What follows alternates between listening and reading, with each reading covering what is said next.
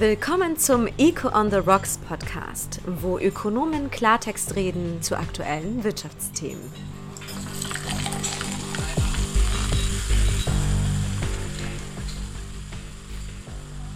Liebe Podcast-Freunde, willkommen zu einer neuen Folge von Echo on the Rocks, dem ökonomischen Feierabend-Podcast für die ganze Familie. Ökonomen reden Klartext. Mein Name ist Michael Gramm, Chefökonom Deloitte Schweiz. Und mit mir in der virtuellen Runde begrüße ich Veronika Weiser, Ökonomin bei UBS. Hallo Veronika. Hallo Michael. Und das erste Mal in unserer Runde bei Eco on the Rocks, Marco Salvi, Ökonom und Forschungsleiter bei Avenir Swiss. Hallo Marco. Hallo zusammen. Wir haben ja heute bewusst ein sehr spannendes Thema, wie ich finde, auch mit einem provokativen Titel gewählt. Was wäre eigentlich, wenn wir nur noch einen Tag die Woche arbeiten würden? Es gibt hier sicherlich sehr viel zu besprechen, aber bevor wir so quasi ins Thema einsteigen, lasst uns doch mit unserer traditionellen Getränkeauswahl beginnen. Denn in jeder Echo on the Rocks Episode gibt es ja eine Getränkeauswahl, die passend zum Thema ist. Und ich fange mal an. Äh, ich habe einen Weißwein, wie ihr sehen könnt. Wir sind ja hier virtuell zusammen, daher grüße ich schon mal in den Bildschirm herein. Und ihr könnt mal raten, aus welchem Land er ist. Ein kleiner Hinweis aus einem Land, in dem mit die wenigsten Stunden pro Kopf im Jahr gearbeitet wird. Was meint ihr denn? Ich habe eine kleine Idee. Sag's. Es könnte, es könnte Deutschland sein. Sehr feine Weißweine. Man arbeitet eigentlich relativ wenig, oder? Ja, das ist richtig, das ist richtig. Ich habe hier eine Statistik mit OECD-Ländern und europäischen Ländern und noch paar exotischen Ländern und es ist wirklich so, also in Deutschland ist einer der Länder, wo am wenigsten gearbeitet wird von den Arbeitsstunden her. Wir sind so bei 1400 ungefähr.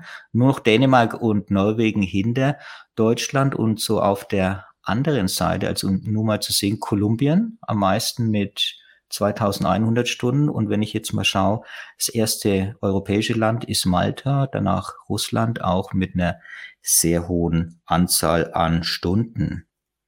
Marco, was hast du denn für ein Getränk? Ja, ich habe ebenfalls ein Glas Weißwein vor mir. Es stammt aus einem Land, das wir eben eher mit Ferien als mit längeren Arbeitszeiten assoziieren. Könnt ihr vielleicht raten? Ich helfe vielleicht, die Rebsorte heißt Assyrtiko. Ja, ich kenne mich mit Weißweinen nicht so aus, aber Italien vielleicht? Also, Assyrtiko ist die Top-Rebsorte für Weißweine in Griechenland. Also die durchschnittliche Jahresarbeitszeit beträgt dort äh, 1780 Stunden pro Jahr. Das sind 300 Stunden mehr als in der Schweiz und 500 mehr, 400 äh, mehr als in Deutschland. Fast äh, neun Arbeitswochen mehr. Und da sieht man wieder sehr schön auch an diesen Arbeitsstatistiken und wir werden noch ein, zwei weitere Beispiele haben. Man, man ist sehr leicht in diesen Klischees drin. Also das ist jetzt etwas, was viele wahrscheinlich nicht so erwartet haben. Aber wenn man dann wirklich mal die Statistiken anschaut, kommt es dann häufig ganz anders heraus als vermutet, wie in dem Fall. Und Veronika, was hast du denn dir ausgesucht? Ich trinke heute ein Amarula-Likör. Das ist ein cremiger, sehr feiner Likör aus Südafrika. Und ich habe den gewählt, weil er mich an diesen südafrikanischen Spruch erinnert. Und zwar kommt der Spruch, wenn man fragt, was macht der Mann, der dort unterm Baum sitzt? Und die afrikanische Antwort ist, er macht Zeit. Und mir gefällt dieses etwas andere Verständnis von Zeit und Freizeit. Freizeit ist nämlich Zeit machen, Zeit erzeugen. Und das fand ich war passend zum Thema. Unbedingt. Und ich würde sagen, lasst uns mal anstoßen. Virtuell, ich habe ein zweites Glas hier, damit unsere Hörer zumindest äh, das Gefühl bekommen, als würden wir anstoßen. Zum Wohl. Zum und Wohl. auf ein gutes Gespräch. Ja, was, wie man in Griechenland sagt. Cheers. So, und nun vom Wein zur Arbeit. In Kürze ist ja der 1. Mai, der Tag der Arbeit, beziehungsweise der Nichtarbeit. Und das ist ja in den meisten Ländern ein Feiertag. Und in den früheren Jahren standen ja bei den Demos am 1. Mai oft Forderungen nach einer Arbeitszeitverkürzung im Mittelpunkt. Ich kann mich noch erinnern, in den 80er Jahren, 90ern und selbst später. Also es passt auch zeitlich sehr gut zu unserem Thema. Mal die Frage in die Runde, wie es denn bei euch selber aussieht. Also ich arbeite seit fünf Jahren auf 80 Prozent Und in meinem Team arbeitet so jeder zweite Teilzeit. Also es sind eigentlich eher weniger, die wirklich noch 100 Prozent arbeiten. Wie ist das so bei euch, Marco? Ja, auch bei uns, weil in Swiss äh, arbeitet eine große Mehrheit, würde ich sagen, Teilzeit. Selber arbeite ich 90 Prozent, wobei die effektiven Arbeitsstunden etwas höher liegen dürften. Und es ist eine Art Commitment äh, für die Familien, das ich gemacht habe, also es mir aber nicht immer gelingt äh, einzuhalten. Ich weiß nicht, wie bei euch ist, aber das ist häufig der Fall, glaube ich. Ja, das ist, glaube ich, oft so, diese 80 Prozent, wenn man dann wirklich die Stunden einzeln abrechnen würde, ist man dann doch etwas höher. Also bei dir auch familiäre äh, Gründe, warum du das auch magst, so wie bei mir. Veronika, wie sieht's denn bei dir aus? Ja, dann bin ich in dieser Runde die Ausnahme. Ich arbeite seit 17 Jahren zu 100 Prozent. Ähm, ja, wahrscheinlich eben auch deutlich mehr als die 42 Stunden pro Woche. Und ich muss sagen, ähm, in meinem Umfeld ist das auch üblich. Also es ist sehr selten eigentlich, dass Personen Teilzeit arbeiten. Ich würde sagen, 10 bis 15 Prozent, je nach Unternehmensbereich im, in der Bankenwelt, ähm, arbeiten Teilzeit. Äh, aber es sind doch sehr, sehr viele, der, die Vollzeit arbeiten und wo das Arbeitspensum auch über diese, äh, sagen wir mal, Normalarbeitszeit etwas oder auch etwas mehr hinausgeht. Hier vielleicht nochmal ein Blick in die Statistik, denn die Schweiz ist da ganz oben dabei beim Anteil derjenigen, die Teilzeit arbeiten. Auch hier wird es so OECD-Europadaten. Die messen Arbeitspensum von unter 30 Stunden. Das zählt dann als Teilzeit und mit 26 Prozent in der Schweiz, die Teilzeit arbeiten. Da sind wir ganz oben mit dabei auf dem in Europa zweiten Platz. Nur in äh, Schweden, nee, in Holland, Entschuldigung, in den Niederlanden ist es noch äh, wesentlich höher. Also das heißt auch, was man sieht, die Tendenz, Tendenz ist seit Jahren steigend. Und was interessant ist, wenn man sich die, die untere Skala ansieht, wo eigentlich sehr wenig Teilzeit gearbeitet wird, das sind dann Länder wie Bulgarien, Russland, Ungarn, Kroatien mit teilweise unter fünf Prozent. Und wenn man das so ansieht, ich weiß nicht, wie ihr das seht, also Teilzeitarbeit scheint ja auch ein bisschen Wohlstandsphänomen zu sein, oder? Marco? Ja, genau, genau. Eben, äh, das ist auch der Grund, wieso wir ähm, lange Durchschnittsarbeitszeiten haben in, in äh, Griechenland, weil dort äh, arbeiten ähm, die meisten, die erwerbstätig sind, äh, Vollzeit und äh, die Frauen, die bei uns übermäßig äh, viel Teilzeit arbeiten, die, die sind nicht auf dem Arbeitsmarkt. So das erklärt ein bisschen diese Unterschiede, die komische äh, erscheinen auf dem ersten Blick zwischen äh, südeuropäischen Ländern und der Schweiz oder Deutschland. Und das liegt sehr oft oder zum großen Teil an der Partizipation der Frauen. Genau, richtig. Und da sind wir bei einer anderen Statistik noch, äh, die Erwerbsquote. Also generell die Anzahl Erwerbstätige geteilt durch Gesamtzahl der Menschen in erwerbsfähigem Alter. Und hier liegen wir jetzt in der Schweiz bei 68 Prozent. Und dann gibt es eben so Länder wie Italien äh, mit 50 Prozent. Und das sind natürlich auch so unterliegende, sag ich mal, Faktoren, die dann die anderen Statistiken entsprechend treiben. Jetzt, Veronika, wir hatten letztens mal in einem Vorgespräch schon mal das Thema angesprochen. Ja, das sind alles spannende Einzelzahlen, einzelne Faktoren, aber wir sollten doch den Blick wegwenden von dieser reinen Wochenbetrachtung, wie viel Stunden die Woche etc., sondern mehr auf die, sage ich mal, Lebenszeit das Ganze ausweiten. Und da hast du ja interessante Daten dazu. Ja, also ich kam auf die Idee, das mal zu analysieren, als ich gesehen habe, wie äh, die Rentenbezugszeit ansteigt. Und zwar 1948 als Jahr vor eingeführt wurde. Da hat man im Durchschnitt noch 13 Jahre Rente äh, gelebt und dann Rente bezogen. Wer jetzt in Rente geht, der darf erwarten, noch gut 24 Jahre Rente zu beziehen. Da habe ich mir gedacht, meine Güte, ja fast schon eine Verdopplung der Rentenbezugszeit. Und dann kam mir die Idee, das mal im Vergleich zum, zur Arbeitszeit zu setzen. Dann habe ich mir gedacht, okay, dann vergleichen wir äh, die Erwerbsphase mit der Rentenphase. Wir hatten mal dreieinhalb Tage ähm, gearbeitet für jeden Tag, den wir in Rente waren. Inzwischen sind es unter zwei Tage. Ähm, das ist, wenn man so tut, als würde man auch an Wochenenden arbeiten und in Ferien arbeiten.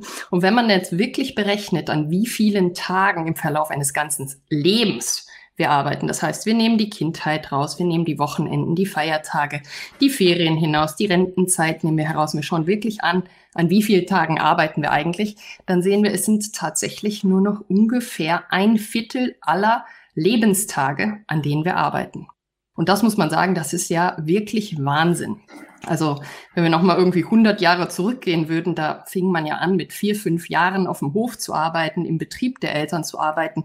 Und man hörte eigentlich auf zu arbeiten an, an dem Tag, äh, an dem man ins Grab hineinfiel. Also man äh, arbeitete eigentlich so das gesamte Leben, ähm, aber auch nicht so viel. Also natürlich äh, mit 80 Jahren tat man dann noch das, was man konnte. Und auch als Kind äh, brachte man den Beitrag, den man konnte innerhalb der Familie. Aber es war sehr verteilt über das gesamte Leben. Und wenn wir es jetzt anschauen, ist es tatsächlich sehr, sehr verengt, finde ich. Also wir fangen sehr spät an zu arbeiten, wir hören sehr früh auf zu arbeiten, versuchen dann aber in dieser kleinen Zeit dazwischen ähm, eher viel zu arbeiten. Naja, und jetzt langsam spüren wir, das belastet uns aber und möchten jetzt dort auch weniger arbeiten. Ja, und da stellt sich schon die Frage, ist denn 25 Prozent, ist das dann genug über so ein Leben gesehen?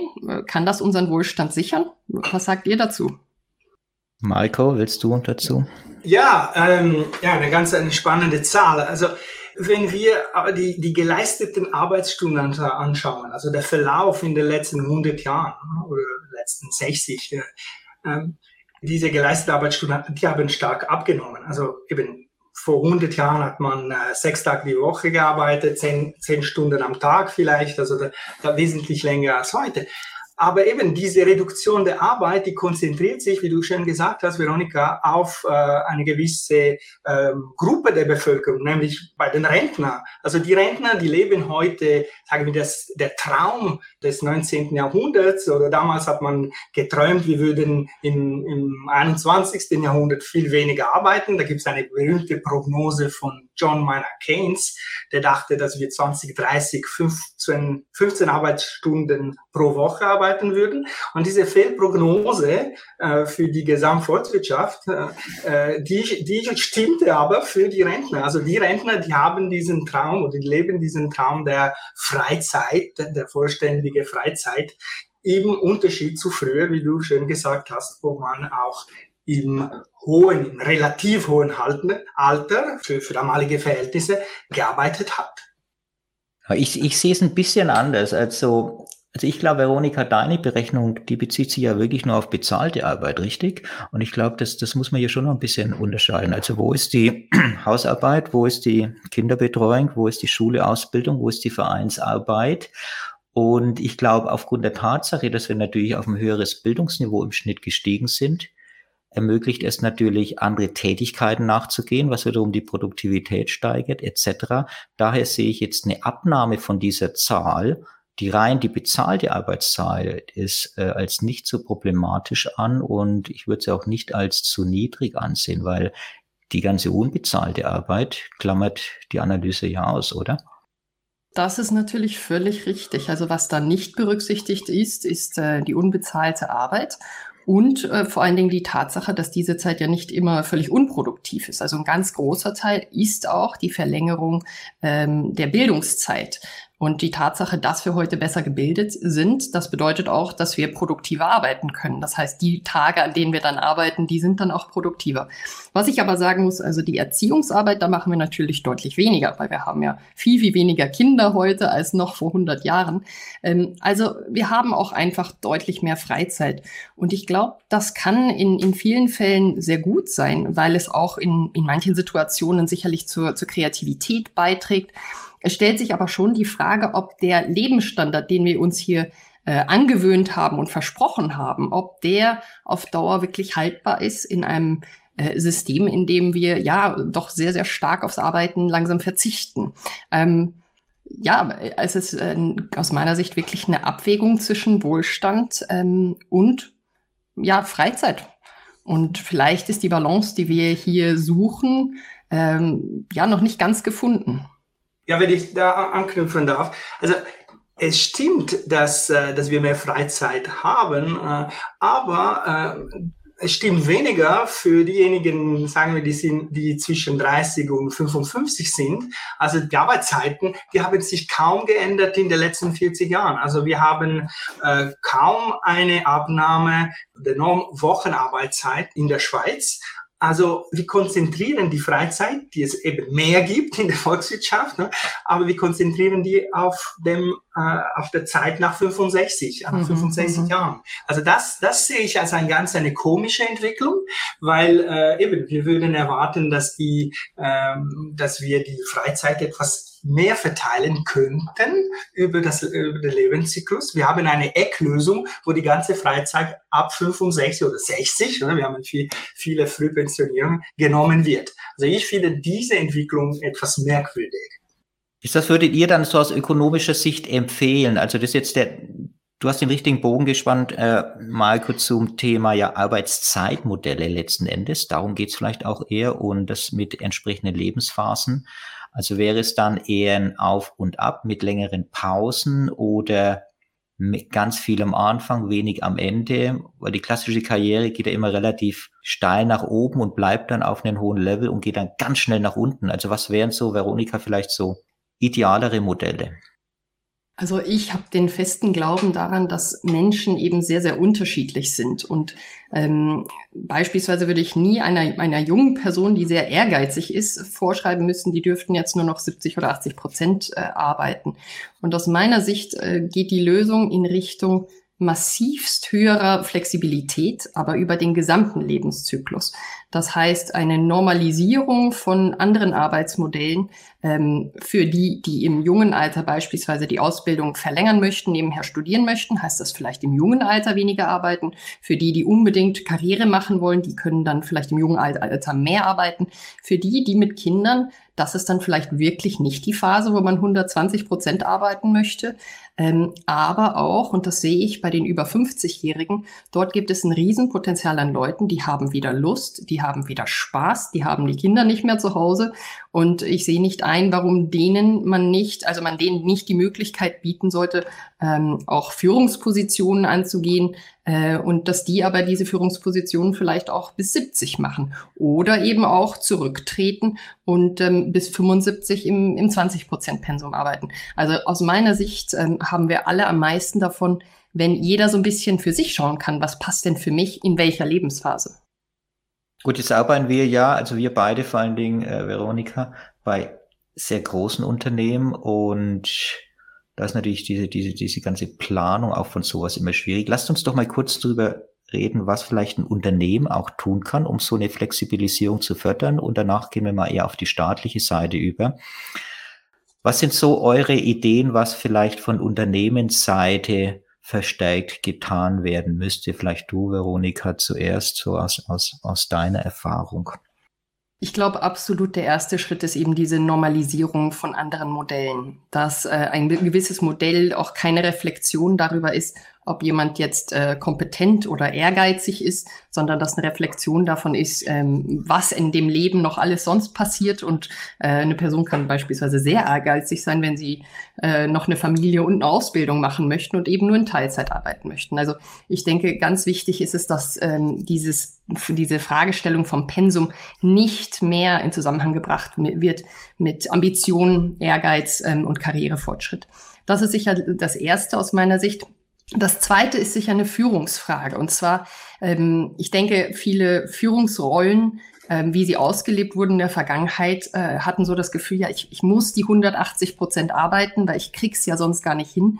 Wenn wir aber in einer Welt sind, in der Führung anders gelebt wird, ähm, ich spreche jetzt aus, aus meinem Unternehmen, äh, vor allen Dingen aus, äh, aus Sicht dieser agilen Transformation, die wir derzeit machen, wo Entscheidungen ganz bewusst äh, in das Unternehmen ähm, sozusagen von der Unternehmensstufe her heruntergefahren werden. Also die Teams, die wirklich äh, wissen, worum es geht, die sollen auch die Entscheidungen treffen und somit ist das Management auch entlastet.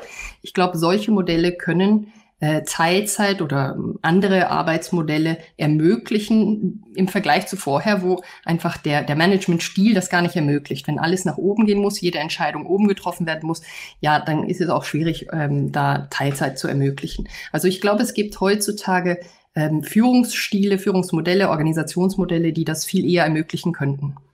Also auch mehr Eigenverantwortung an die Teams abgeben letzten Endes, um sowas zu regeln. Vielleicht was ich noch anfügen möchte, ist das nach wie vor große Potenzial von äh, Jobsharing, das glaube ich noch bei Weiben nicht ausgenutzt wird. Hier ist sicherlich noch vieles zu erreichen und nicht unbedingt nur in dem klassischen zwei Leute, die 50 Prozent arbeiten, teilen sich eine Stelle, sondern es kann ja auch Jobsharing in Führungspositionen geben und mit den zweiten 50 Prozent mache ich eine komplett andere Rolle innerhalb eines Unternehmens. Also gerade wenn es so um das Thema sinnstiftende Arbeit geht, äh, könnte man das sicherlich auch noch viel bewegen. Jetzt lasst uns doch mal kurz auf die staatliche Seite schauen. Ja, Malcolm. Oder vielleicht oder, oder ich kurz, noch was, weil ich, habe, ich bin ein bisschen skeptischer. Als ja, gerne, also ich gerne. Bin, ich bin voll für Flexibilisierung, natürlich, äh, äh, Homeoffice und, und, und das erleichtert auch die Vereinbarkeit von äh, Familie und Beruf und so weiter. Aber das erleichtert auch das, die Arbeit. Also es macht äh, die Ar lange Arbeiten einfacher. So, ich glaube, es wird schwierig sein, äh, kürzere Arbeitszeiten in äh, Unternehmen zu implementieren. Vor allem, da, weil heute ist die Teamarbeit äh, ganz wichtig, also dass wir uns äh, äh alle zusammen äh, treffen und Ideen austauschen. Also das gilt vielleicht für projektorientierte Arbeit, für IT-Firmen, aber ich denke, das wird schwierig zu implementieren in große Unternehmen, weil irgendjemand fehlt dann immer. Also ich äh, sehe einfach das Problem, in Anführungszeichen, ist, dass die produktivsten und bestbezahlten Mitarbeiter, die möchten einfach lange arbeiten. Und die, vielleicht ist das äh, äh, ein Marktversagen irgendwo. Sie möchten zu viel. Das ist Work-Alkoholismus, äh, Work oder? das sind Workaholics. Aber eben, äh, Veronika hat es am Anfang gesagt, im Finanzbereich ist es üblich, dass man sehr lange Stunden macht. Und ich möchte nur eine kleine Anekdote. Eine Kollegin von mir in den 2000er Jahren arbeitete im Investmentbank in London und ist einmal um halb neun am Abend am Freitag nach Hause gegangen und sie hat prompt ein Telefon bekommen von ihrem Chef, hat sie gefragt hat, ey, machst du heute frei? Äh, das war die Reaktion. Also ich glaube, wir möchten viel arbeiten und äh, das wird schwierig sein, das zu ändern. Marco, ich finde das ganz spannend, was du sagst und einiges davon, das würde ich unterstützen, aber die Aussage, die produktivsten arbeiten am meisten, also das ist was und, und wollen auch so viel arbeiten, das ist was, was ich jetzt nicht unterstützen würde. Ähm, ich kenne also sehr produktive Leute, die sehr gerne sehr viel Pause machen und ich glaube, das trägt bei diesen teilweise zu ihrer Produktivität auch bei weil sie dann sehr fokussiert sind. Und es gibt aber Leute, die sind nicht produktiv, die sind einfach fleißig. Ähm, und die kriegen dann natürlich ein, vom, vom Pen, von der Arbeitsmenge her sehr, sehr viel hin, einfach durch Fleiß. Aber diesen Zusammenhang sehe ich jetzt nicht so. Ähm, allerdings, was ich sagen muss, und das geht so schon auch ein bisschen in deine Richtung, es gibt natürlich so äh, eine gewisse Baseload. Also die, die Grundlage von wie viel muss ich erstmal machen, bevor ich in einem Job überhaupt produktiv arbeiten kann. Und jetzt wieder aus dem Bankenbereich. Wir sind natürlich hoch reguliert. Das heißt, wir verbringen wahrscheinlich etwa 20 Prozent unserer Zeit mit verpflichtender Administration. Wenn man jetzt nur 40 Prozent arbeitet, dann hat man 50 Prozent der Arbeitszeit verloren in, mit nicht produktiven Sachen. Wenn man 100 Prozent arbeitet, verliert man nur die 20 Prozent, äh, die nicht produktiv ist. Und das ist natürlich nicht Schuld des Mitarbeiters, aber das ist eine Herausforderung für ein Unternehmen, wenn jetzt ganz viele Leute im, im kleineren Pensum arbeiten, weil die gesamte Produktivität einfach auf der auf Grundlage dieses Anteils der Arbeit, die das einfach nicht produktiv ist, ähm, das ist das ist auf jeden Fall eine Herausforderung. Das sehe ich auch. Also da bin ich auch bei dir, Veronika. Ich sehe das ähnlich. Äh, ich glaube, nur lange Arbeitszeiten heißt nicht gleich produktiv. Äh, dieser Presentism, wie es so schön auf Englisch heißt, und da gibt es ja viel Research dazu, äh, der führt Stimmt, eben nicht zu einer erhöhten Produktivität ne, letzten Endes. Und wenn jemand nur im Büro ist, äh, um im Büro zu sein, weil der Chef ihn sieht, dann ähm, muss man mhm. das schon hinterfragen. Aber Marco. Aber es ist eine Tatsache, dass, äh, also du kannst das auch in der Schweiz äh, sehen, in den Arbeitsmarktstatistiken, dass die, die mehr verdienen, die ten tendenziell arbeiten sie mehr. Also das ist fast ein Tag mehr äh, wenn wir die, die zehn Prozent bestbezahlten im Vergleich zu den, also ich rede bestbezahlt aus Sicht der Stundenlöhne natürlich, im Vergleich zu den tiefsten zehn Prozent, da arbeiten sie eine Woche mehr. Also es ist genau das Gegenteil. Sie könnten sich von dem, was man vielleicht erwarten will. Sie könnten sich mehr Freizeit leisten, sie verdienen das so gut. Im Gegenteil, die arbeiten eigentlich mehr. Also, ja. also da, da, ich sehe, ich sehe alle Punkte, die ihr gemacht habt. Vielleicht ist es auch nicht sehr produktiv. Es geht um Signaling, um zu zeigen, dass man committed ist und so weiter. Aber es ist eine Tatsache, dass äh, die, die mehr verdienen, eigentlich arbeiten sie länger. Und das finde ich seltsam. Ja, aber gut, es ist, für mich gibt es eine einfache Erklärung, weil es immer noch das Entlohnungssystem und das Beförderungssystem so ist in vielen Unternehmen. Ha, äh, wer Teilzeit arbeitet, ja, den ist ja scheinbar äh, seine Karriere nicht so wichtig, also wird er hier und da vielleicht nicht bei der Beförderung mit berücksichtigt. Und daher kommst du dann automatisch auf die Zahlen. Also ich finde, es das äh, bestätigt eher den, den anderen Case wahrscheinlich. Hm, ich würde Aber, hinzufügen ja. äh, dazu, ähm, wenn jetzt jemand sich überlegt, arbeite ich einen Tag die Woche weniger, je höher der Lohn ist, desto höher sind natürlich auch die Opportunitätskosten dieser Person. Also so. wer wenig verdient, der verliert dann auch wenig. Wer sehr viel verdient, verliert auch viel und überlegt sich dann eben vielleicht, ja, dann gehe ich vielleicht doch lieber einfach früher in Rente, aber jetzt ähm, möchte ich auch dieses nutzen, dass ich den Lohn, den hohen Lohn habe. Also das, es gibt ein absolutes äh, rationales ähm, Gedankengut dahinter, warum die, die gut verdienen, vielleicht auch nicht den Anreiz haben, notwendigerweise immer äh, gleich auf Teilzeit zu springen. Jetzt kommen wir doch mal zum Staat. Marco, soll der Staat irgendwas tun? Soll er sich raushalten oder soll er regulieren? Also, es ist schwierig zu sagen. Also eben, ich, äh, ich, ich, ich frage mich, ist das ein Marktversagen? Muss der Staat da etwas tun? Oder muss man nicht einfach annehmen, dass die Leute gerne arbeiten und gerne konsumieren ähm, und vielleicht sich ein bisschen anders verhalten, als was die Philosophen von uns gerne hätten, nämlich, dass wir viel Zeit mit Freunden und Kindern verbringen.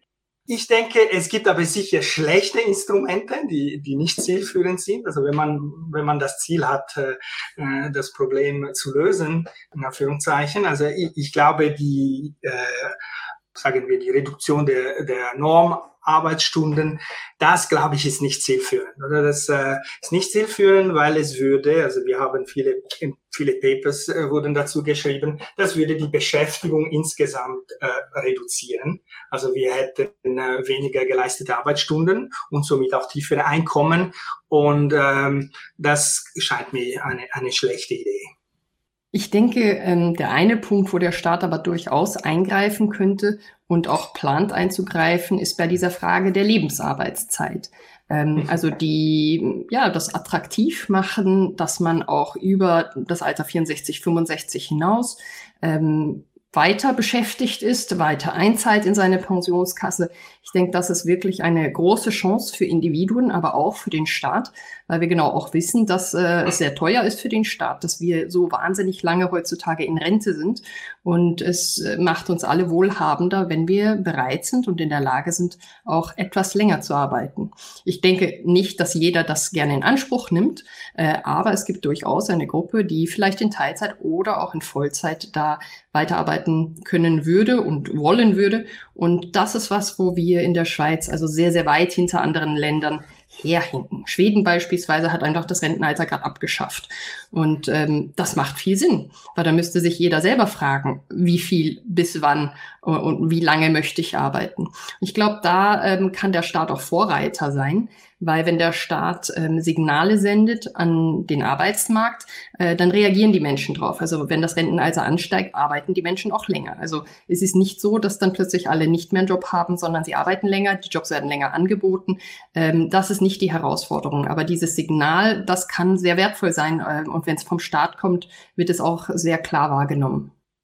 Also eine zunehmende Flexibilisierung oder vielleicht sogar Abschaffung des Renneneintrittsalters hier als, als Vorschlag. Und eben, was du, Marco, gesagt hast, bin ich auch bei dir, jetzt die künstliche durch den Staat äh, vorgegebene Reduktion der Arbeitszeit oder wie sogar die Gewerkschaften dann immer noch durchfördern, ohne Lohnverlust quasi, also äh, ein Tag weniger, aber fürs gleiche Gehalt, äh, wäre äh, das funktioniert sicherlich nicht. Wo soll die Produktivität herkommen? Und ja, eine reduziertere Effizienz muss dann auch durch zusätzliche Einstellungen äh, kompensiert werden. Also ich glaube auch, dass so Forderungen wie 35 Stunden Woche oder 30 Stunden Woche bei vollem Lohnausgleich, das sind ja, sind ja die Forderungen, also nicht nur reduzieren vier Tage, Das ist wohl eher eine Lifestyle-Finanzierung der Homeoffice-Mittelklasse, wie ich es mal genannt habe. Sehe ich auch nicht zielführend. Äh, beantwortet natürlich ein bisschen die Frage zu unserem Titel. Also eine, eine Ein-Tage-Woche können wir uns natürlich per se nicht vorstellen, weil das äh, letzten Endes in die völlig falsche Richtung gehen würde. Also ich ja. meine, ich hätte am liebsten will ich gar nicht arbeiten und so viel verdienen wie heute. Das ist klar. Äh, aber das Problem ist, dass es einfach volkswirtschaftlich nicht aufgeht. Und äh, wenn man äh, die Lohnkosten erhöht, dann würden die Unternehmen äh, das einsparen wollen, also Arbeit einsparen, substituieren wie Maschinen zum Beispiel. Und wir hätten äh, eine, eine höhere Erwerbslosigkeit und eine tiefere, ein tieferes Einkommen für die, die ganze Gesellschaft. Also das ist ein, ein, ein Schuss nach hinten. Genau. Und vielleicht muss auch so generell die Einstellung zu, zur Arbeit selbst, äh, könnte man auch mal hinterfragen, weil es fällt schon auf, in den westlichen Ländern, wenn über Arbeit gesprochen wird, über bezahlte, dann ist häufig, und ich ertappe mich selber dabei, wenn meine Kinder fragen, hast du morgen Nachmittag Zeit, sage ich, nein, Papa muss arbeiten, dieses muss arbeiten, das ist immer, also das ist so drin. So, und wenn man sich mit anderen Leuten unterhält, ja, Arbeit ist so ein gewisses Maßen muss, obwohl viele eigentlich auch gerne arbeiten. Also für mich trifft es zu, sicherlich nicht für, für, für alle, aber viele arbeiten generell gern, wenn es die richtige Arbeit, die sinnstiftende ist. Und mit dem anderen vielleicht eine Einstellung generell zur Arbeit könnte man hier wahrscheinlich auch noch viel erreichen. Michael, ich muss dir nur zustimmen. Mir ist das auch schon so oft aufgefallen, dass ich auch, ich muss arbeiten, meinen Kindern sage. Ja. Und ich ähm, äh, empfinde das gleich im, im Augenblick, wo ich es da gesagt habe, merke ich auch gleich, es ist ja nicht ganz richtig, aber es ist auch ein bisschen so ein Ausweg. Ähm, wie kann ich jetzt dem entgehen, dass ich wohl arbeiten möchte und das dem Kind auch gar nicht so ehrlich sagen möchte? Naja, aber wir geben ihnen was arbeite. Falsches mit. Wir geben ihnen natürlich genau, die falsche. Message mit. Ne? Und das ist vielleicht nicht so ideal. Und dann letzten Endes wundern wir uns dann, dass jeder nur beim Start arbeiten will, aber das ist noch ein anderes Thema. Wir kommen zum Abschluss. Wir machen ja immer so eine Buchtipps zum Thema. Mit wir fangen mal an, Marco. Ja, also ich habe als ganz äh, brave äh, Student sozusagen ein, ein Fachbuch ge gebracht zum Thema von Dan Hammermesh, das ist ein äh, älterer Ökonom mittlerweile. Das heißt äh, Spending Time und ist ein Buch über, wie wir die Zeit äh, verwenden. Also eben äh, arbeitend, aber es gibt noch äh, die Haus- und Familienarbeit, die Freizeit und, und der Schlaf lustigerweise. Also das, äh, was nicht abgenommen hat in den letzten, letzten 100 Jahren, ist, wie lange wir schlafen. Äh, das wäre schön, wenn wir das ein bisschen komprimieren könnten, aber es lässt sich äh, nicht einfach realisieren. Das ist ein Buch über die, die Entwicklungen neben unseren Tage und wie wir die aufteilen und warum. Super Buch, gibt einen, guten Überblick über die ganze Literatur und ist nicht langweilig. Sehr gut. Packen wir in die Show Notes die Details, Veronika. Mein Buch richtet an die, die ähm, Organisationsformen kennenlernen möchten, wo auch Teilzeit eher möglich ist. Und da geht es darum, äh, die alten Hierarchien etwas abzubauen, Führung auf jeder Ebene zu etablieren. Und dieses Buch heißt Turn the Ship Around. Der Autor ist David Marquette. Er beschreibt in diesem Buch, wie er ein großes Militärschiff, das gewohnt war, sehr hierarchisch geführt zu werden, umgestellt hat auf ein Schiff, in dem äh, die Effizienz massivst höher war ähm, und es dadurch möglich war auch, dass man Verantwortung abgeben konnte. Sehr gut. Und ich habe ein Buch für alle diejenigen, die unbedingt so wenig wie möglich arbeiten wollen und so viel wie möglich verdienen wollen. Das ist so ein Klassiker inzwischen, obwohl er erst seit 15 Jahren auf dem Markt ist. Äh, die Vier-Stunden-Woche vom Tim Ferriss hat mich damals sehr beeindruckt und ich habe sehr viel mitgenommen. Er erklärt wirklich anhand von guten Beispielen und auch aufgrund seiner eigenen unternehmerischen Erfahrung, was möglich ist mit vor allen Dingen konsequenten Outsourcen. Letzten Endes alles abgeben, was möglich ist. Und er hat es wirklich geschafft und ist plausibel dargestellt, sicherlich marketingtechnisch ein bisschen übertrieben im Titel weniger Stunden zu arbeiten, aber gleichzeitig äh, Umsätze etc. zu erhöhen. Aber wichtiger Disclaimer ist hier, er hat sich natürlich sehr stark auf Internet und E-Commerce-Geschäftsmodelle fokussiert, wo das leicht möglich ist, wo ich auch von jedem Ort der Welt aus das machen kann und ausgliedern kann. Also mit einer Bäckerei wird das sicherlich nicht so funktionieren, aber man kann auch sehr viel Privates mitnehmen, was das Outsourcing angeht. Wie er sagt, es kann ja nicht sein, dass nur große Unternehmen äh, Tätigkeiten outsourcen. Das kann ich als Privatperson auch. Und da gibt es sehr viele Tipps darin. So, wir sind am Ende der Sendung angelangt. Äh, ich schlage vor, wir stoßen nochmals an auf eine arbeitsreiche, sinnstiftende und eine ja, ausgewogene Arbeitszukunft. Zum Wohl euch beiden und vielen Dank fürs Gespräch. Zum Wohl. Salute. Und unseren Hörern noch einen schönen Feierabend, eine erfolgreiche Woche. Die nächste Episode von Echo on the Rocks dann wieder Anfang Mai. Vielen Dank und bis bald.